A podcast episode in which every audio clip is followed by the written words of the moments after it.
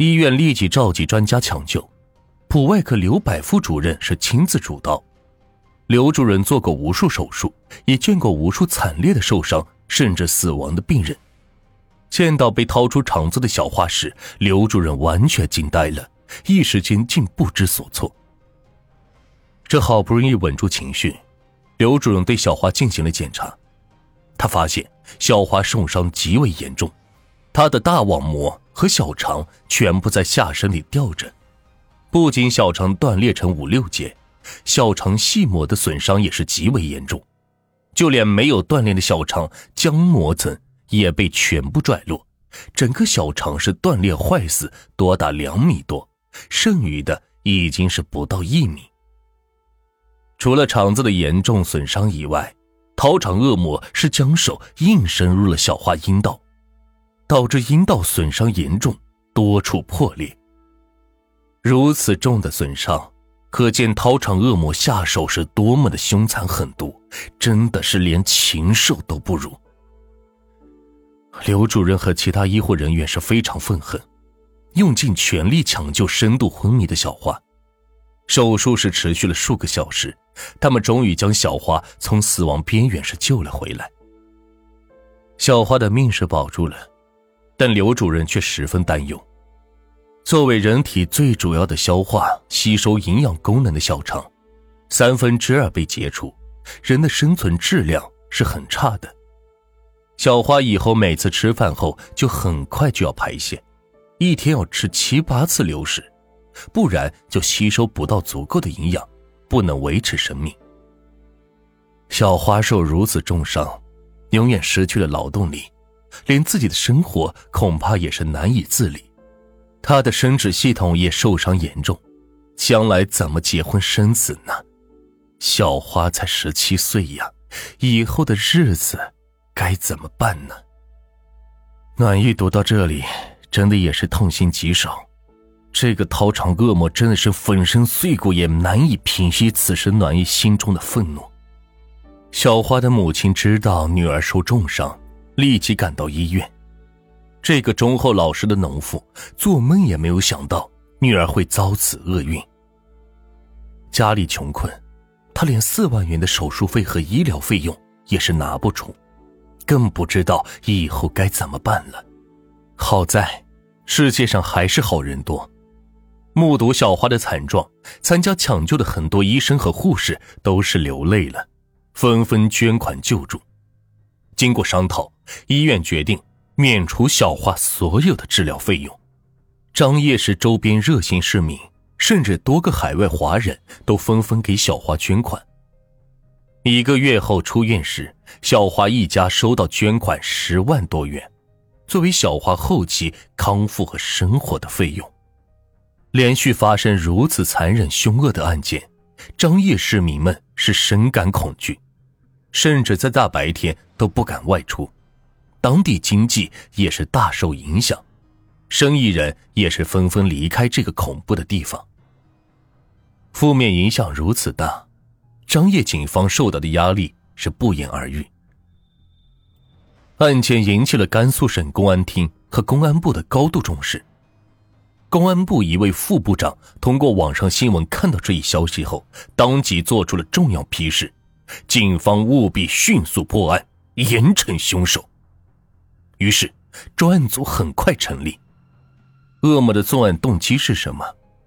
刚刚从重度昏迷中清醒，专案组的刑警就找小花了解了当时的情况。小花颤抖着回忆了可怕的情景：我离开店面去公厕，黑暗中冷不丁的有人用手臂和绳子勒住了我的脖子。天黑，只能看到对方的轮廓。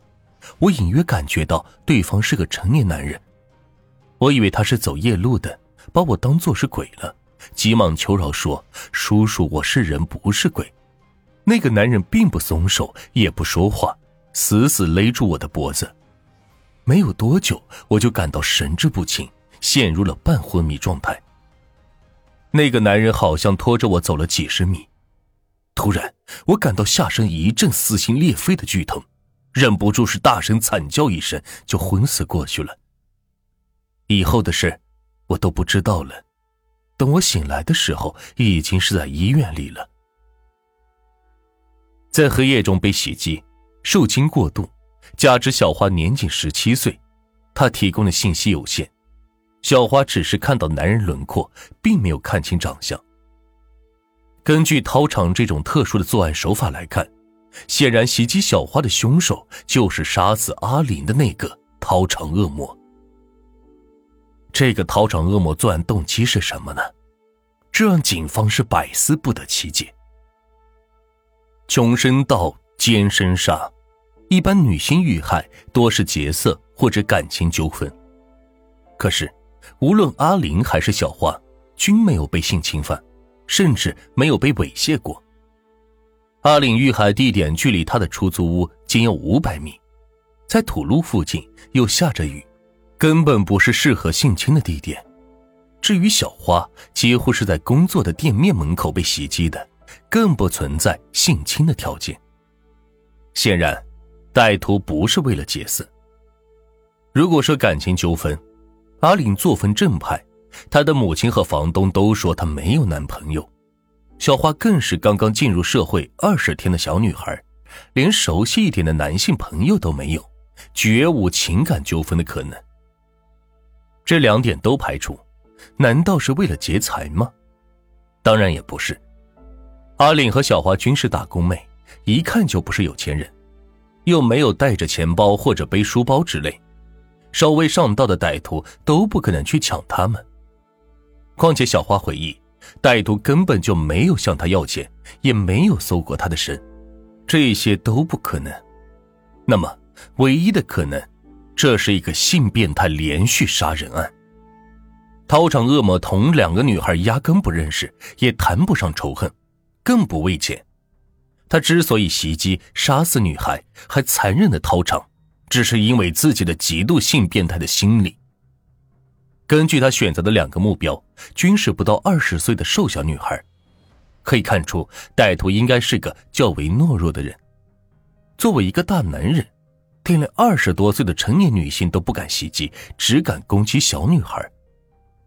案件最离奇的是掏肠，还是用手深入了女性阴道掏肠。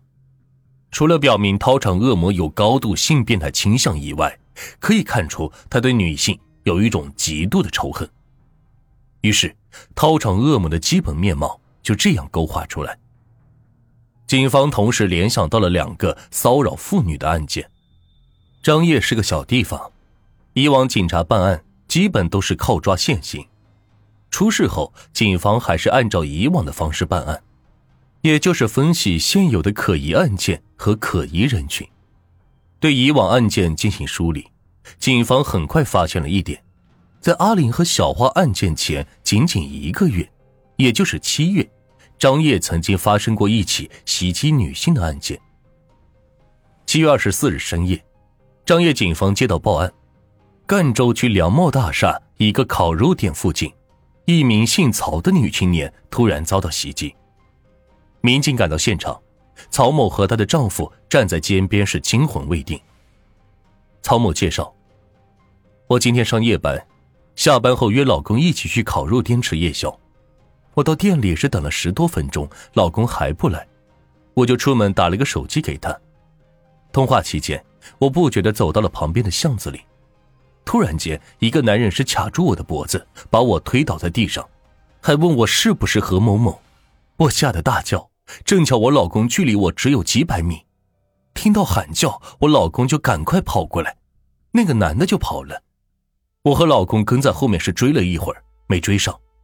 天黑没有看清，感觉这个男的挺高大的，全身是酒气，像是喝多了。到现场以后，民警见没有人受伤，财物损失也就没有重视，简单的是登记了一下。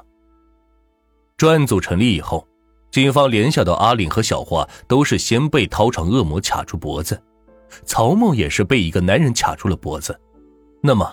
袭击他的会不会是掏肠恶魔呢？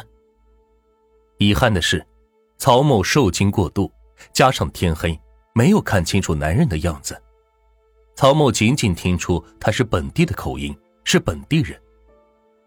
警方无奈之下，继续在本地嫌疑人和案件中梳理，竟又发现了一起类似的案件。这起案件也是卡脖子，还似乎和掏肠有些关联。阿岭被杀后仅仅三天，也就是二零零四年八月十五日晚上的十点，赣州区马神庙街有人报警，女青年彭某告诉警察，她刚刚被人打了，还差点被强奸。彭某回忆，晚上我在家里看电视，突然有人敲门。打开门，外面站着一个大个子男人，说我找张文斌。彭某当时就说：“这里没有这个人，你找错人了。”大个子男人就说：“找错人？你骗我吧！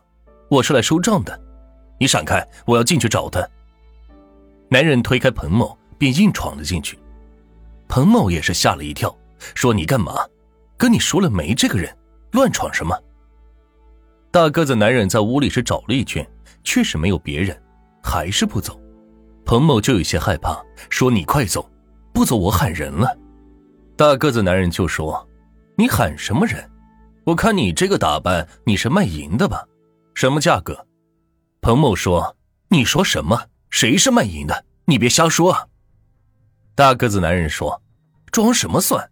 你这样的跟我玩一次，我给你两百块钱。”